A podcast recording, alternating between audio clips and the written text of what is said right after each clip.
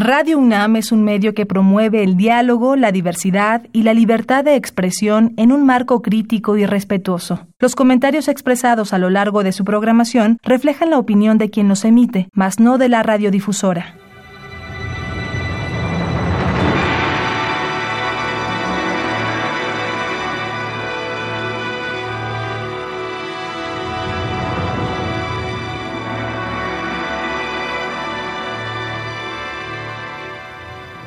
Radio Universidad Nacional Autónoma de México presenta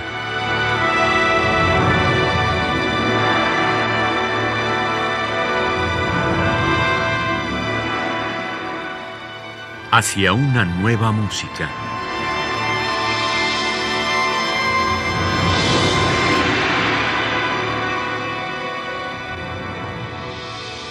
Programa a cargo de Ana Lara.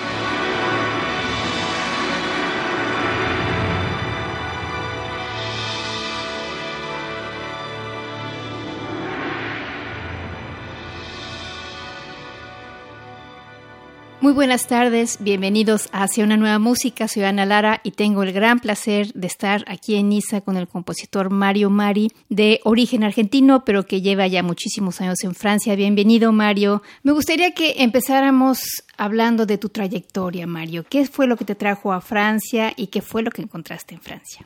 Yo empecé la música un poco tarde, eh, pero es habitual en Latinoamérica, o sea que yo empecé a los 15 años más o menos con la música y descubrí la composición por suerte, eh, porque finalmente mm, ser instrumentista no me, no me resultaba. Entonces hice la universidad en composición instrumental en Argentina y en el medio me interesé en la música electroacústica, pero en la universidad eh, no había esa materia, entonces lo fui haciendo autodidacta con algún amigo y compañero de la universidad y haciendo todos los cursos posibles que se podían hacer en Buenos Aires en los años 80, digamos.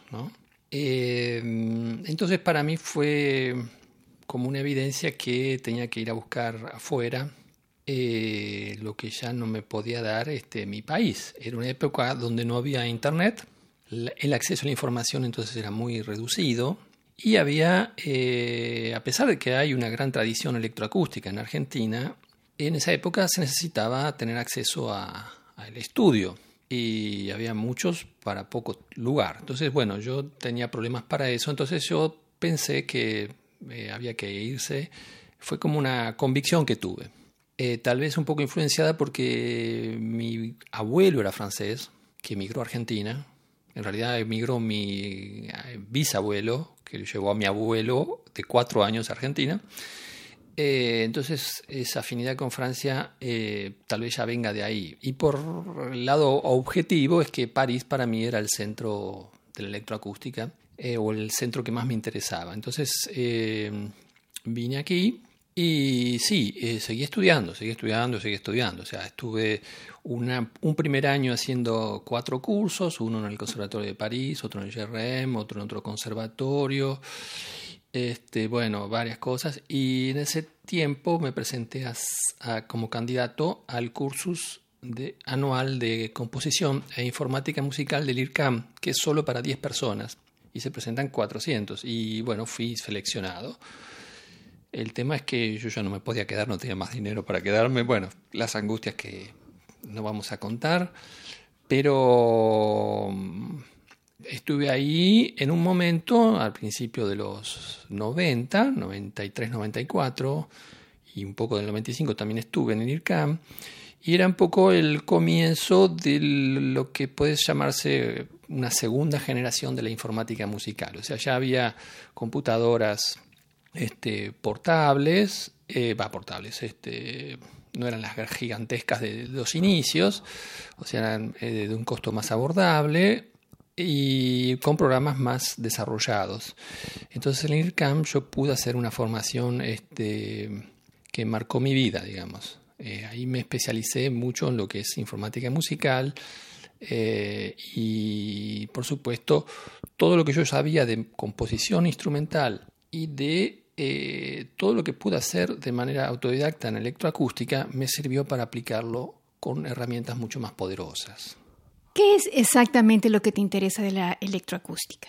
Bueno, yo nací eh, al principio de los 60, así que eh, todo lo que fue, y que en Argentina fue muy importante, así como, bueno, no tanto, pero digamos, fue tan importante como pudo haber sido en Inglaterra, eh, todo el movimiento rock y de rock progresivo, y yo de muy chico fui influenciado por el sonido electrónico, o sea, los sintetizadores y los efectos y...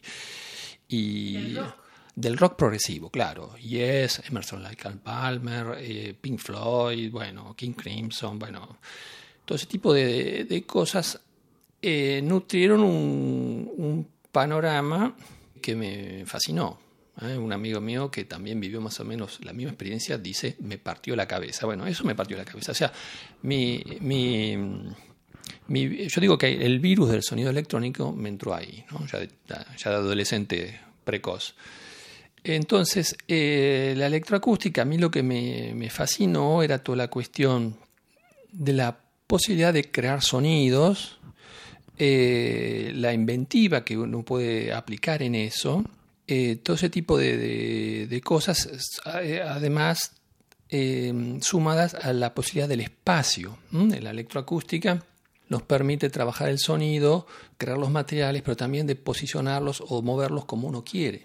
Eso me, me, alucinó, digamos. Este, yo cuando escuché las primeras obras electroacústicas, eh, yo sentía que se me movía el piso, porque no entendía nada y, no sé, pero comprendí que había algo que me sobrepasaba, que no era que era cualquier cosa, sino que yo no entendía y que había que estudiar para entenderlo. Y después en algún concierto de electroacústica, yo me acuerdo que eh, se ve que había un problema con uno de los parlantes y en vez de un sonido pasar de un costado a otro, hacía una especie de diagonal porque se ve que uno de los parlantes de atrás no funcionaba, entonces en vez de pasar de un lado para otro, hacía una especie de diagonal. Y me pasaba el sonido como por arriba de la cabeza. Y eso me fascinó. Eso yo creo, yo creo que aprendí todo ahí. Entonces, la electroacústica para mí eh, es muy importante, pero yo trabajo eh, haciendo siempre un puente entre lo que es instrumental y lo que es electroacústico. O sea, cuando trabajo lo electroacústico, lo trabajo con una concepción muy instrumental, y cuando trabajo la música instrumental la trabajo con, una concepción muy electroacústica. Pero no es que eh, mezclo las cosas inútilmente, sino que tomo lo que considero que está bien de un mundo para aplicarlo en otro y viceversa. Eh, y eso siempre fue una fuente de ideas, que es uno de los problemas de los compositores, tener ideas. Empecemos escuchando algo de, de tu música, Mario. ¿Qué es lo que nos vas a presentar? Bueno, como empezamos con la electroacústica, vamos a empezar con una obra electroacústica. O sea, yo compongo electroacústico, instrumental y mixto, que es donde se mezclan los dos mundos. Entonces vamos a empezar por una obra electroacústica y como estamos en una eh, eh, emisión mexicana, vamos a hacer eh, vamos a elegir una obra que compuse en México, en el CEMAS, gracias a una beca de, de Ibermúsicas. La compuse en los estudios de Morelia, del CEMAS, que se llama Sal. Es una obra de nueve minutos que me ha traído muchas satisfacciones, ha ganado varios premios y bueno, la podemos escuchar.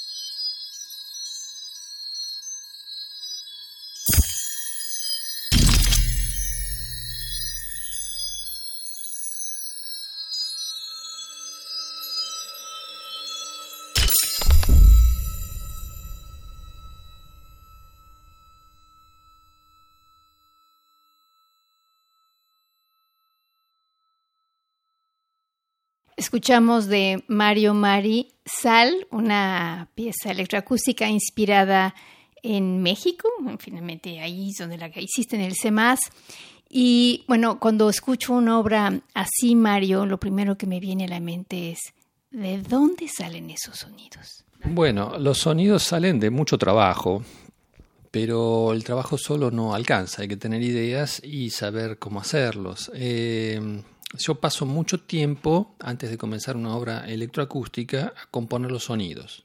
Esta es una obra estéreo eh, que la hice eh, en un tiempo muy concentrado, en cuatro semanas, que no es lo habitual, a veces tardo hasta dos años para hacer una obra, pero bueno, hay veces que una obra lleva 2.500 sonidos. Eh, bueno, hay que hacer esos sonidos.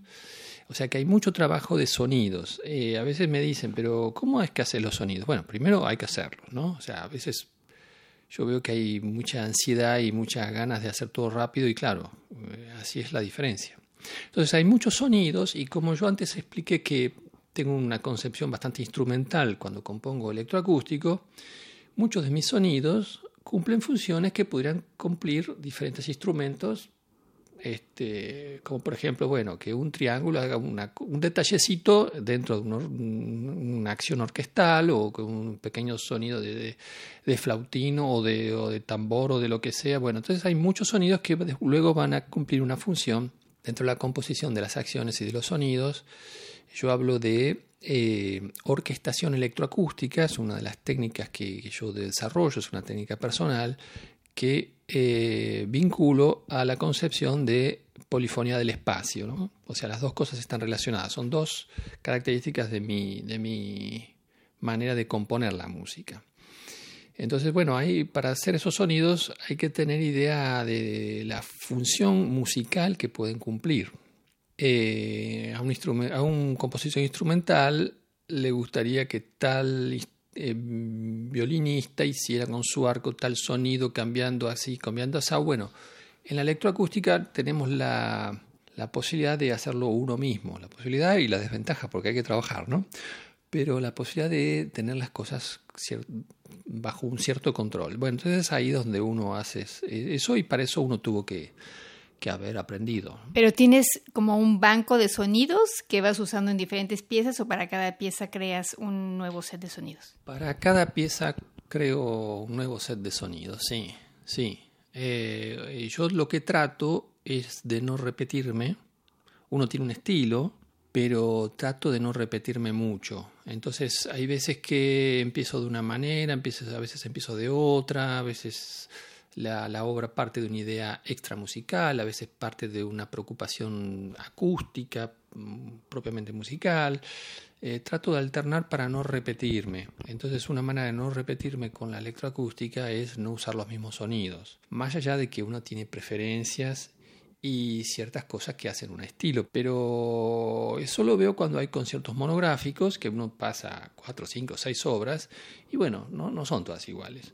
Eso me gusta a mí. O sea, eso no quiere decir que sea mejor o peor. ¿eh? Yo no quiero hacer ese tipo de diferencias. Hay compositores que componen más o menos siempre muy parecido y todos están bien y bueno, cada uno es lo suyo. Yo prefiero sorprenderme a mí mismo y a veces tomo ciertos, ciertos riesgos. Por ejemplo, en esta obra, en un momento la música se congela. Eh, digamos, hay una música que empieza a tomar vida y tiene mucha articulación y mucha vida, pero en un momento en la parte central hay un sonido grave que dura y dura y dura y dura y dura y dura.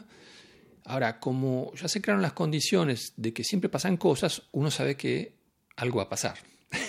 o sea, no es una pausa, es una pausa bajo una tensión, es como que uno está esperando que algo va a pasar. Y hacia el final se congela en una trama un poco aguda, aguda más bien, y también uno sabe que, bueno, está bien, hay una pausa, pero acá algo va a pasar. Entonces, uno juega con la atención del, del auditor y hay veces que hay que parar un poco porque no es una cuestión de, ir muy rápido y, dar mucha información todo el tiempo porque la percepción cae y no, no es eficiente eso. Entonces, cada tanto buscar astucias para renovar la, atención es importante. Yo escuché, em, por ejemplo, no sé si es verdad, ¿eh? que de pronto había como una cosa vocal, no se escuchan las palabras en la parte, eh, en la parte grave poco antes de la que tú dices, casi puede uno escuchar casi palabras.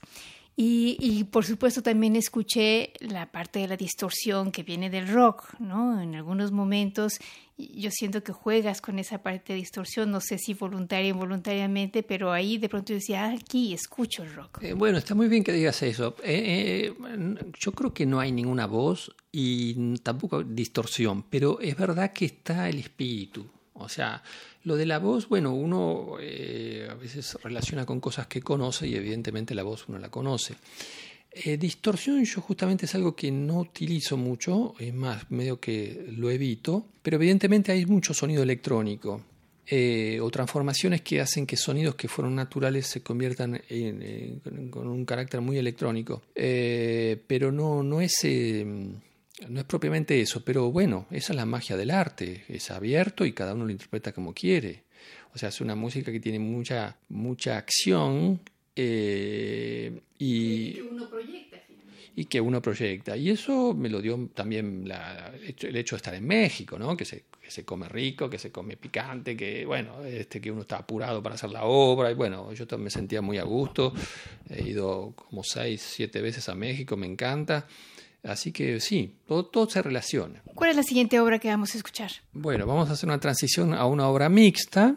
Eh, yo contando un poco antes mi, historia, me quedé con lo del IRCAM, eh, pero bueno, yo hice un doctorado en la Universidad de París 8, donde trabajé también 14 años como profesor, eh, enseñando síntesis y tratamiento de sonido, hasta que empecé a trabajar en Mónaco, y actualmente soy profesor de, composición electroacústica en Mónaco. Eh, la obra que vamos a escuchar eh, es una obra mixta, es decir, hay instrumentos más música electroacústica. Es un trío para violonchelo, piano, percusión y electroacústica en seis canales.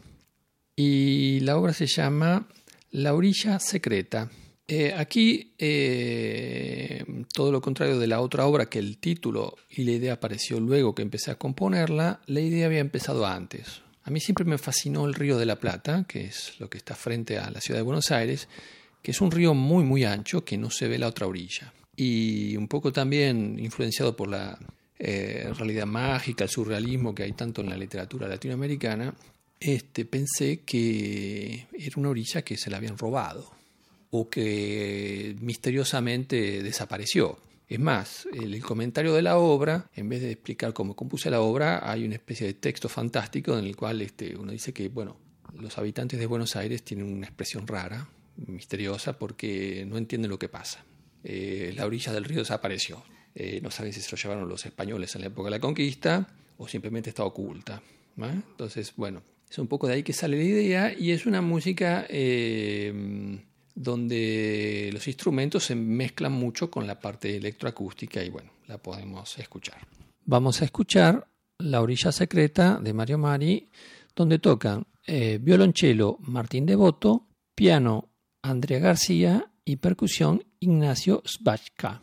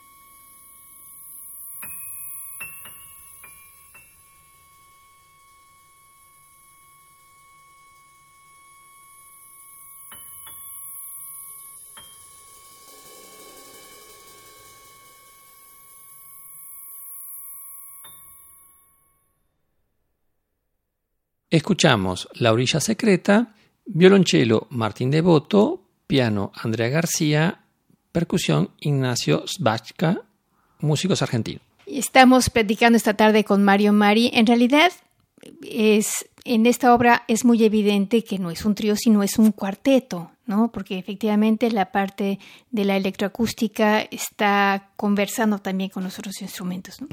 Exacto, Ana, eh, se ve que eres muy buena música.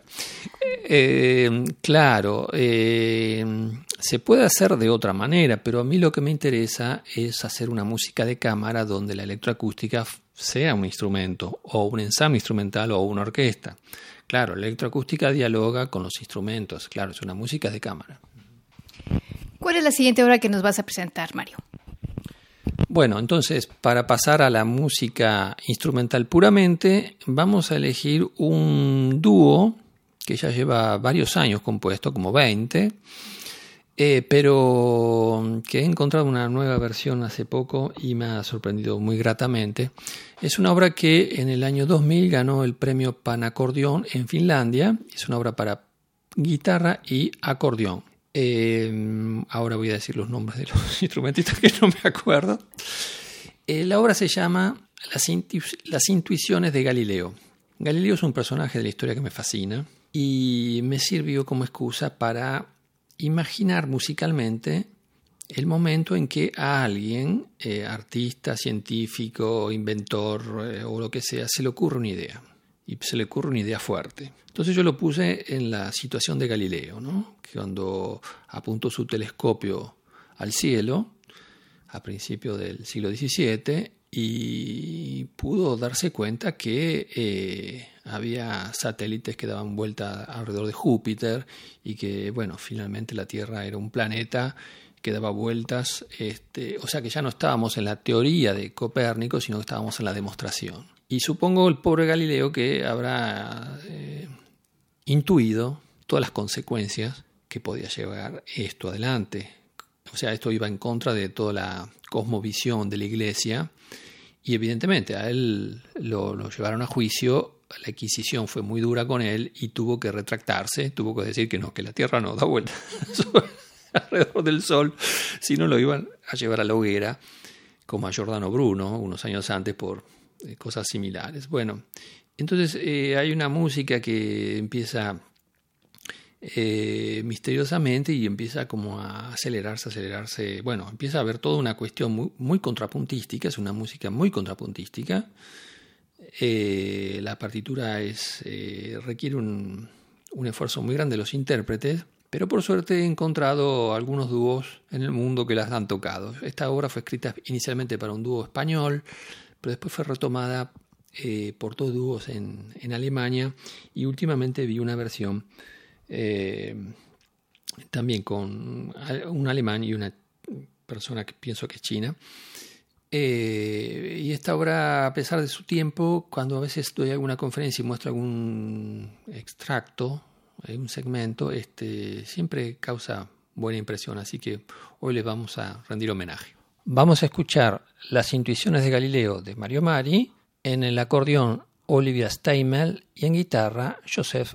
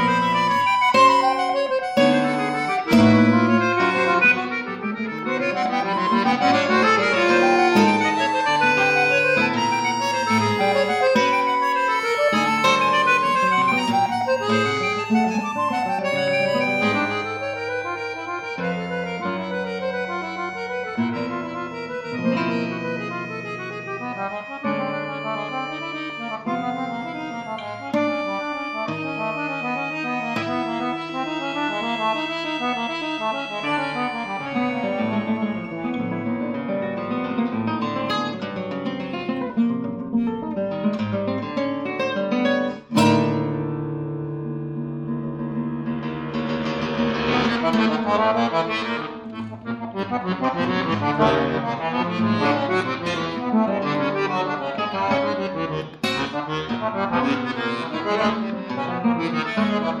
you.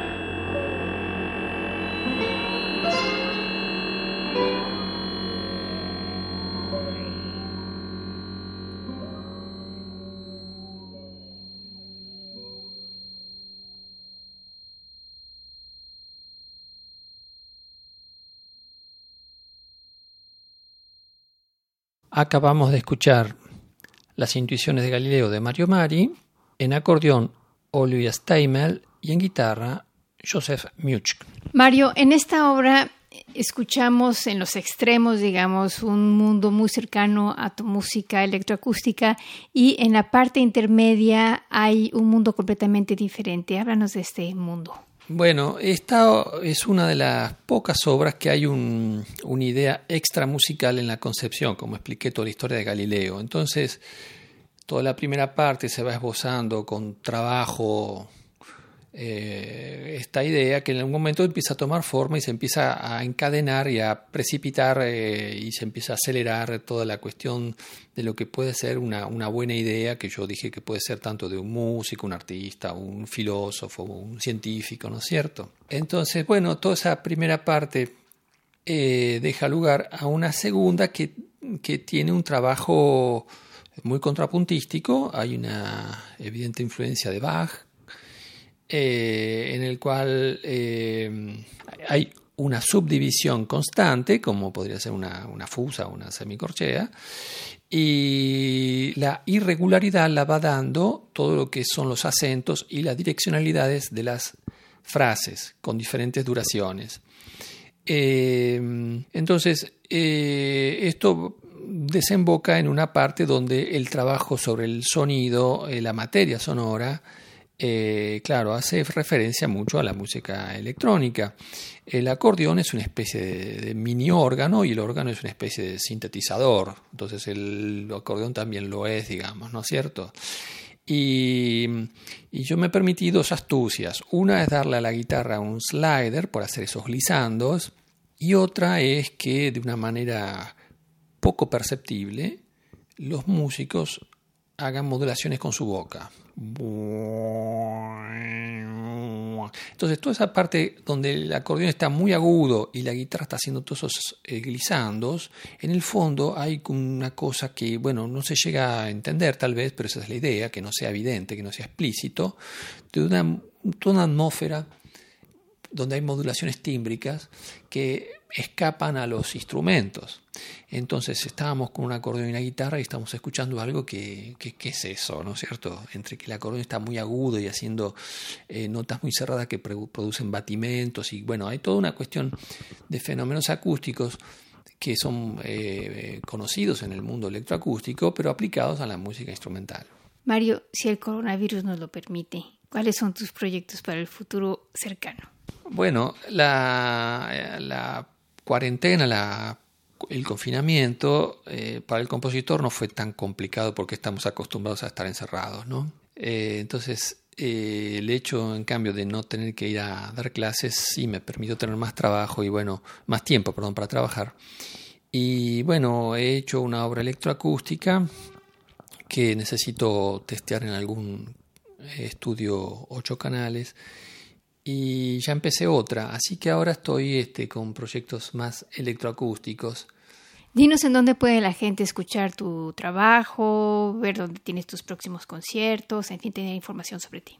Bueno, eh, yo tengo un sitio internet que lo pueden encontrar buscando en Google, ponen Mario Mari con Y y van a caer en algún momento en mi, mi sitio donde están este, el catálogo, la biografía, las actividades, etc.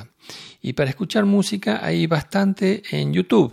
Entonces, si ponen Mario Mari con Y, eh, van a encontrar algunas eh, obras electroacústicas, eh, mixtas o instrumentales. Así que bueno, eso es. Y si no, bueno, tal vez puedan encontrar en el en el sitio, mi email, me contactan y, vemos qué podemos hacer, si quieren escuchar algo.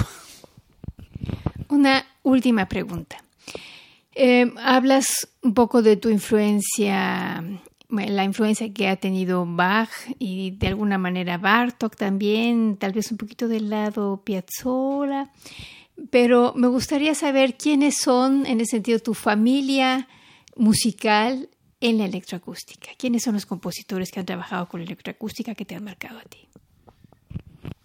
Eh, bueno, cuando yo era más joven que ahora, me interesó siempre la música que tenía una cierta vitalidad y en los años 80 había un compositor argentino que vivía en, en Inglaterra que se llama Alejandro Viñao que me me sirvió como referente en esa época. Después conocí, la, conocí la música de Oc Parmerú y después eh, a João Pedro Oliveira, que es un gran amigo. Y bueno, eh, la, la característica que tienen todas estas personas que yo estoy nombrando es que son gente que que van un poco más allá de la experimentación y hay una concepción de escritura en la música electroacústica, o sea, hay una concepción de cómo organizar el discurso, cómo organizar este, la forma, eh, una eh, sensibilidad con los materiales sonoros, etcétera, ¿no? O sea, yo eh, mi trabajo trata de, aportar algo. Yo, soy muy crítico en cuanto a la complacencia y facilidad que hay en, general en el arte, que bueno, se quedó un poco en los laureles del siglo XX y que le cuesta entrar en el siglo XXI. ¿no? Y yo pienso que después de un siglo XX tan revolucionario, evidentemente no se puede pensar que en el 21 va a pasar lo mismo, va a pasar este, grandes revoluciones, pero ¿qué es lo que puede pasar para mí es la calidad, o sea que hay que profundizar en calidad y para tener la calidad hay que, que pasar por el esfuerzo. Eh, bueno, hay que trabajar. Pues mil gracias, Mario Mari, por esta entrevista y gracias a ustedes por haber estado con nosotros. En la producción estuvo Alejandra Gómez. Yo soy Ana Lara. Que pasen muy buenas tardes.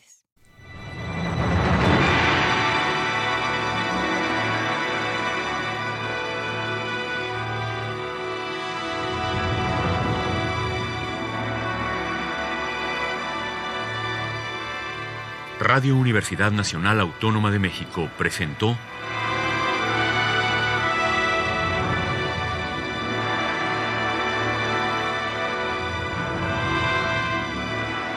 Hacia una nueva música.